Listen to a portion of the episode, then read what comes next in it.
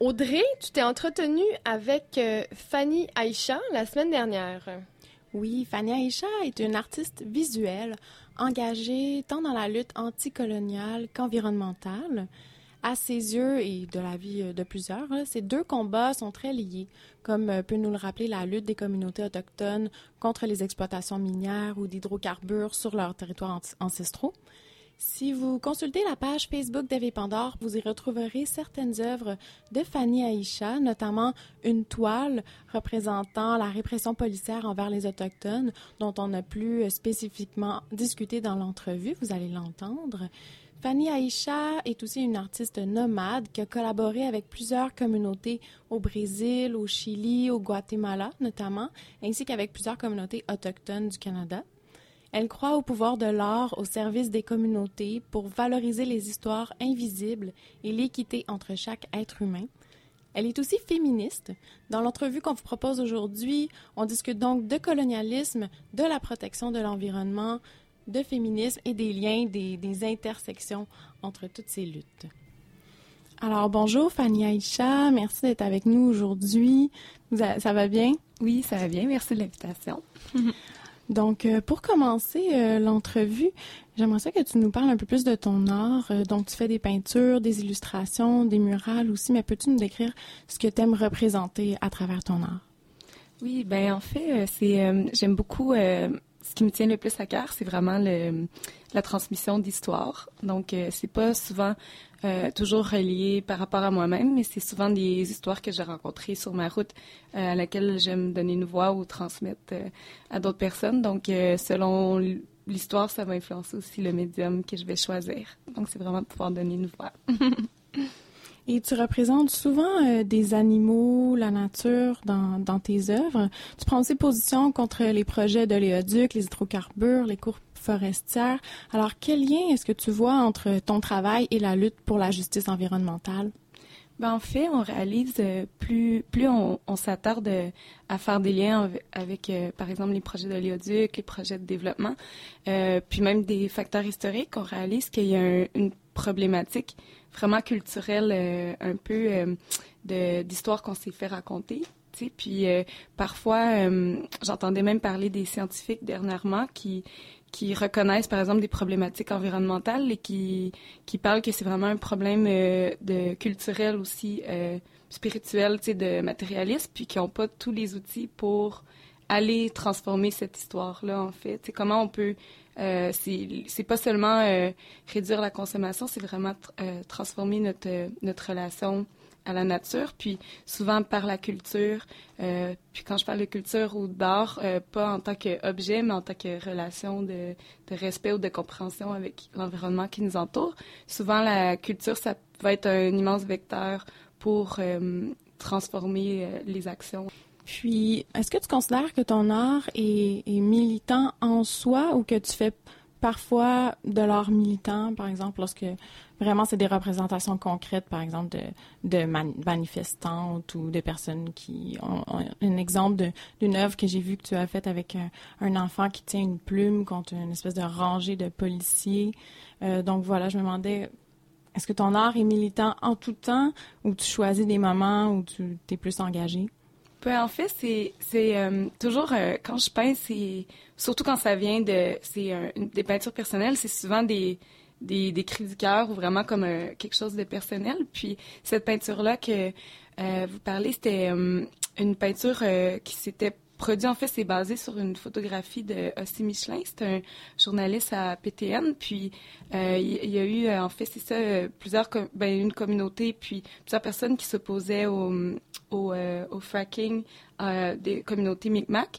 Puis, au nouveau, puis plusieurs citoyens du Nouveau-Brunswick. Puis, ce qui est arrivé, en fait, c'est, tu sais, quand tous les gens prennent les, les voies légales, en fait, pour se faire entendre puis faire reconnaître leur, leur je sais pas comment dire en français, mais leur titre, puis les droits ancestraux autochtones pour euh, être consultés, en fait, puis qui sont pas écoutés.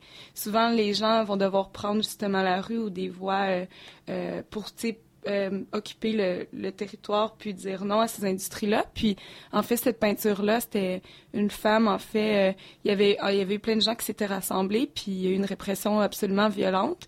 Puis en fait, il y a une femme, en fait, qui s'est mise à prier pour... puis je trouvais, j'avais trouvé ça tellement puissant parce que je me disais, c'est un, ça montre vraiment le, quand on parle de colonialisme ou même de féministe, c'est comme tu voyais une femme qui, qui, qui veut juste faire respecter l'eau, le territoire, son... Puis en fait, elle n'était pas seule, mais c'était très symbolique qu'elle soit seule euh, en train de prier mm-hmm. euh, devant euh, les policiers qui venaient de gazer, en fait, des aînés, des, des, gens pour juste vouloir protéger ton territoire, puis ce qui soutient la vie. Donc, c'était souvent, même avant de, de me dire que c'est de l'art militant, pour moi, c'est vraiment de d'honorer la vie, en fait. C'est ça le, plus, la plus grande chose qui m'habite, en fait. Et te parler un peu justement de, colonialisme. Quel lien vois-tu entre ton art aussi, encore une fois, mm-hmm. et la lutte anticoloniale? Euh, en fait, euh, souvent, euh, ce que je vais voir avec le colonialisme, c'est vraiment une, une violence systémique qui s'est imposée depuis très longtemps, puis qui est tellement enracinée dans le, dans le système actuel, dans le capitalisme, dans le... En fait, c'est tellement implanté que on le reconnaît plus. Puis, il y a des gens qui le, qui le perçoivent durement, tu par euh, la répression. Puis, je trouve que l'art, c'est une, une forme de liberté. Tu c'est un système qui est, c'est euh, du. Euh, souvent, je vais voir comment je pourrais faire le lien. Je trouve un des meilleurs exemples, c'est les, les projets de l'éodique actuels. Je trouve que c'est une forme de colonialisme vraiment euh, immense. Puis euh, c'est tu vois la, la perte, euh, le manque d'imaginaire, d'être capable de visualiser quelque chose de plus grand, tu sais, qu'il dans la vie. Puis là, je vais pas m'éloigner trop de la question, mais par rapport au lien avec l'art puis la lutte anticoloniale, je pense que c'est parce que là aussi le colonialisme a créé des de l'information de masse c'est un peu un paradigme dominant. Puis ce qui fait qu'il y a beaucoup d'histoires qui ne réussissent pas à se rendre euh, à la source, en fait, euh, aller rejoindre euh, la, vaste population. Donc c'est ce qui permet souvent de criminaliser des communautés qui vont s'opposer, disons, au développement au lieu de, de comprendre leur relation d'amour au territoire ou culturel. Fait que je trouve que l'art, c'est en fait une responsabilité de devenir un média un peu indépendant puis de, de transmettre ces récits-là, puis ces réalités-là, puis aussi de, de le colonialisme que ça a créé, c'est vraiment une division au territoire. Tu sais, ça a été tellement, euh, euh, ça s'est tellement construit euh, sur l'extractivisme, donc ça a divisé les gens de, ta relation par rapport à, tous les éléments, par exemple, naturels. Puis je trouve que l'art a ce pouvoir-là d'aller connecter, à la beauté, d'aller créer, connecter, créer des liens, euh, créer de l'émotion, de la sensibilité, de vraiment de, tisser ce qui a été divisé en fait. Euh. Puis de plus cesser de voir la nature comme seulement étant une ressource à notre service, euh, comme dans la mentalité extractiviste. Comment est-ce que tu as développé cette sensibilité-là à la lutte anticoloniale? je crois que ma, ma, plus grande constatation du colonialisme, puis ça a été quand j'ai beaucoup voyagé puis euh, au Guatemala, puis j'ai habité trois ans au Brésil, puis euh, en fait de voir euh, les impacts. souvent on parle dans les livres d'histoire, on met des dates sur le colonialisme ou à la fin de l'esclavage, mais on parle pas souvent des des comment je pourrais dire des résidus. Ben en fait, moi je trouve c'est plus que des résidus, c'est vraiment il y a un système qui est pas guéri en fait de violence systémique, de colonialisme, puis au lieu quand il est pas guéri, il se transforme, puis il, est encore toujours là. Donc, quand j'étais au Brésil, puis j'allais peindre dans des communautés, par exemple, ou euh, j'allais voir des événements culturels, puis quand tu te retrouves dans une communauté, euh, puis que tu vois la, la violence économique, tu sais, des communautés qui sont excessivement riches, des communautés, euh, puis quand je, je, dis riche, c'est riche en capitaux, parce que souvent, le...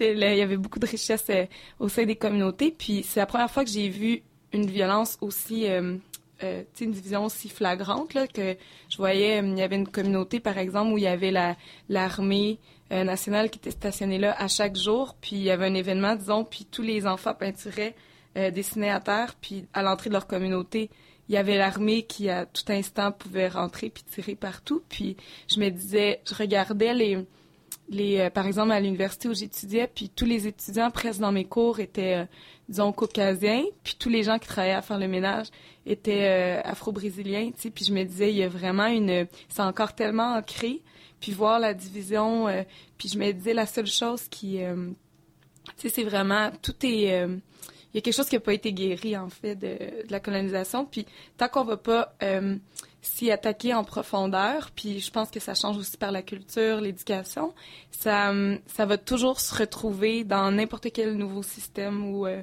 ou époque. Euh, fait que je trouve qu'il y a vraiment une responsabilité de, de notre génération de quand on adresse un problème de pas les s'adresser en surface ou diviser comme je vois pas vraiment de de division disons entre euh, ce qui va se passer par rapport euh, aux femmes autochtones euh, disparues, assassinées, puis les projets de l'éoduc qui vont qui vont vouloir s'imposer à travers tout un territoire, disons 4600 km. Il y a, il y a une violence qui qui quand on prend la peine d'analyser tout ça, qui qui se met ensemble, puis un génère des impacts sur l'autre, puis euh, souvent, on pense qu'il y, a tellement, tout le monde va dire, euh, il y a beaucoup de gens qui vont dire, ah, il y a beaucoup de causes, on ne sait pas où, euh, où donner de la tête, mais si on peut tout trouver les éléments fondateurs, en fait, de, cette violence-là, puis les mettre ensemble, c'est là qu'on va pouvoir tout reconsidérer à la base, tu Donc, ça demande beaucoup de, beaucoup de, travail ensemble, en fait, de tous les secteurs. Ce que tu me dis, ça, me, ça me fait penser, en fait, à, la situation au Québec. Euh, donc, je, me permets de te poser la question, sens-toi bien à l'aise. En fait, c'est qu'au Québec, il y a beaucoup le, le, mythe qui est ancré, c'est en fait que la société francophone est une société qui a été colonisée par les mm-hmm. anglophones. Donc, la, critique par rapport au colonialisme français qui a colonisé les peuples autochtones, elle est vraiment à peu de moins présente que dans d'autres euh, d'autres pays. Donc, je me demandais qu'est-ce que tu pensais de tout ça? Ben, en fait, ce que, ce que j'ai réalisé, euh, tu sais, souvent quand j'avais, quand j'étais jeune, on, parlait beaucoup de, de, souverainisme, par exemple. Puis, euh, quand je me suis mis, euh, il y a une certaine époque, on avait un projet de mural qui donnait l'opportunité d'aller dans plusieurs communautés nordiques, puis des communautés autochtones. Puis, plus je parlais avec des gens, plus, tu sais, sur l'autodétermination, plus je réalisais, euh, en fait, ça me tout fait euh, reconsidérer des, des choses qu'on se fait enseigner parce que je me disais, si on croit, disons, par exemple, en l'autodétermination, puis euh, d'un peuple, puis en la souveraineté, la première étape à faire, disons, en, en ce qu'on appelle le Québec aujourd'hui, c'est de reconnaître l'autodétermination des peuples qui étaient là en premier, en fait. Donc, sinon, on, on recrée un, un peu la même problématique, puis un peu un mensonge. Puis je comprends, euh, par exemple, que en tant que culture, euh, beaucoup de gens veulent, euh, disons par exemple, l'autodétermination du peuple québécois ou quelque chose, mais en même temps, je pense que le gros malaise identitaire au Québec provient de, de ça que si on veut reconnaître l'autodétermination culturelle ou d'un peuple, il faut le faire pour tout le monde, pas seulement pour soi-même. Tu as participé à la, création d'une murale qui est située sur la rue Saint-Laurent, Montréal. La murale réclame euh, justice pour les femmes autochtones disparues et assassinées.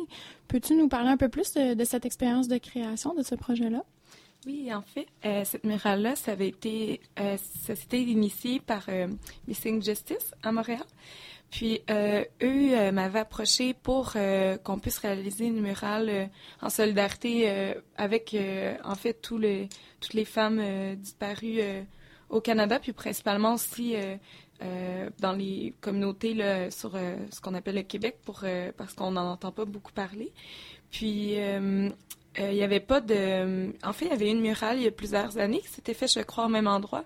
Puis elle s'était fait vandaliser, donc il n'y a aucune aucune présence euh, de, de, de, ça dans la rue. Puis, euh, donc, euh, moi, je m'en allais pour un an à l'extérieur de Montréal. Fait qu'on a fait ça quand même assez rapidement, là, en deux semaines avec Gouko puis Monkey. Donc, on, a, on a réalisé cette murale-là. Puis, c'était vraiment dans l'urgence. en fait, c'est qu'il y a beaucoup, de plus en plus de murales qui se font aussi à Montréal. Puis, il y a beaucoup de murales qui sont, qui vont avoir parfois des euh, des portées plus commerciales, disons. Puis on réalise que, tu sais, il n'y a aucune présence, euh, aucune présence des, euh, comme Mohawk à Montréal sur les murs. Puis on, tenait, comme quand on a fait la murale, on voulait, on a approché euh, les, centres de langue, un centre de langue pour qu'on puisse traduire un message des gens en langue Mohawk pour qu'il y ait une présence à Montréal.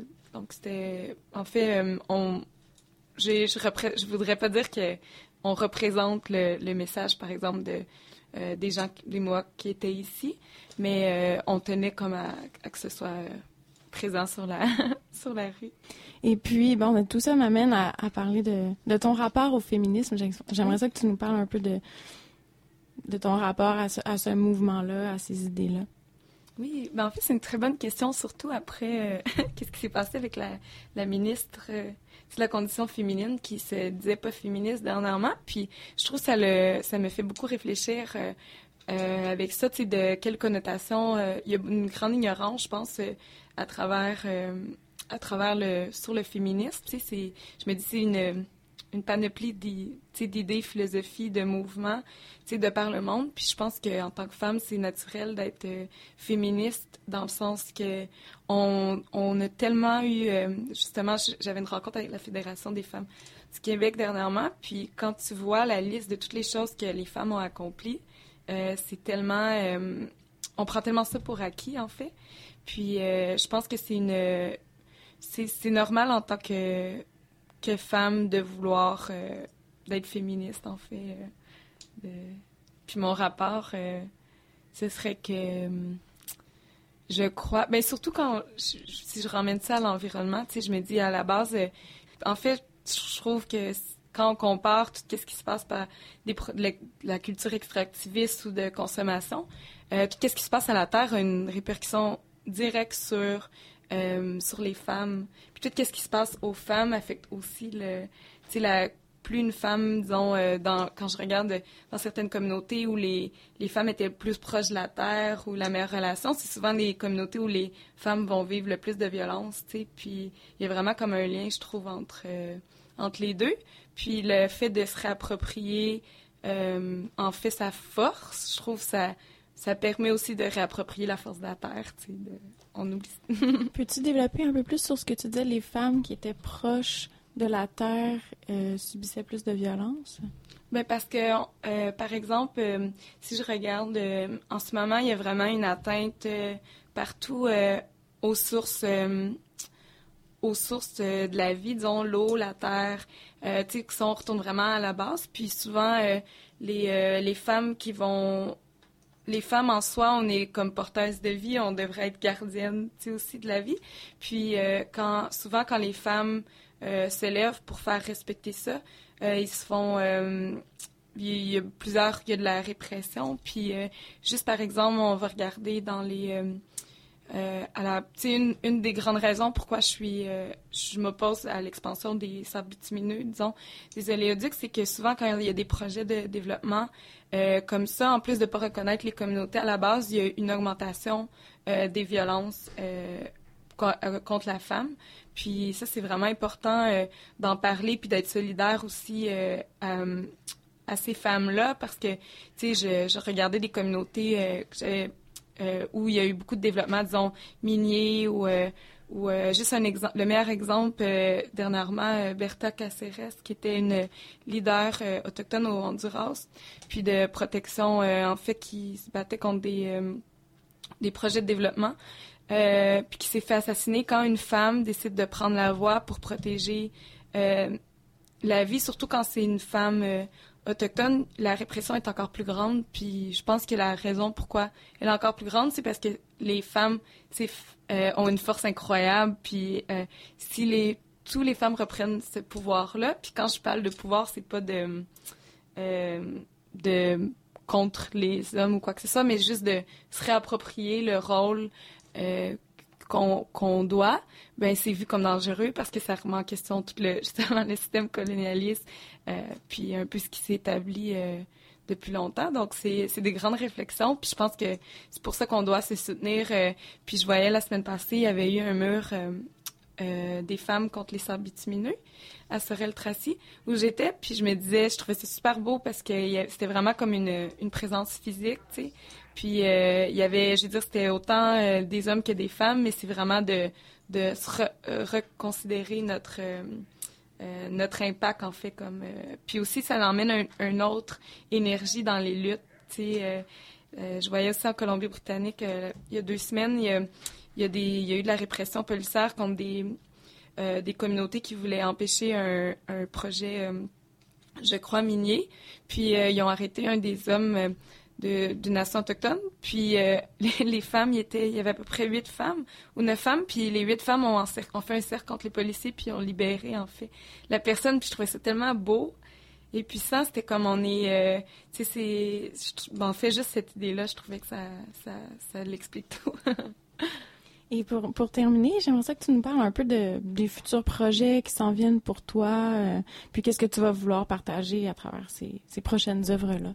Oui, ben c'est ça. En ce moment, je suis en train de finir une, une série de toiles, puis travailler sur un projet euh, euh, qui est encore un peu secret pour l'instant. C'est des un peu par rapport à tout ce qu'on a parlé aujourd'hui, de, de voir aussi essayer de développer quelque chose peut-être à plus long terme, moins spontané. Ben, des, souvent, il y a des projets où une peinture, ça va être plus euh, des petits projets à court terme, puis je suis en train de développer quelque chose euh, pour une vision plus à long terme, tu sais, euh, à offrir aussi des services pour des communautés, parce que j'ai réalisé que euh, j'aime beaucoup faire des toiles, mais c'est pas, euh, c'est souvent pas de c'est pas vraiment pour euh, être disons dans un musée ou tout ça. J'ai réalisé que les endroits où mon cœur était plus, puis où que les gens avaient plus me demandaient plus souvent les, services, c'est vraiment des au niveau des communautés, tu sais, comment rendre visible des choses, comment partager des solutions aussi. De, donc, c'est ça, je suis en train de développer quelque chose par rapport à ça. Puis euh, voilà. ben, on va suivre ça. Alors, on peut te suivre euh, sur Facebook à Fanny Aisha Art. Tu es aussi présente euh, sur Instagram, donc on pourra mettre le tout sur la page Facebook de l'émission Eve Pandore. Merci beaucoup, Fanny, d'être venue avec nous, d'avoir pris le temps de nous parler. C'était fascinant. Merci à vous de l'invitation. C'était l'entrevue d'Audrey avec Fanny Aisha, artiste visuelle. Merci Audrey. Ça fait plaisir. C'était vraiment euh, plaisant de rencontrer cette femme-là et je vous invite vraiment à aller suivre, à aller voir qu'est-ce qu'elle fait sur, sur Facebook et sur son site Fanny Aisha.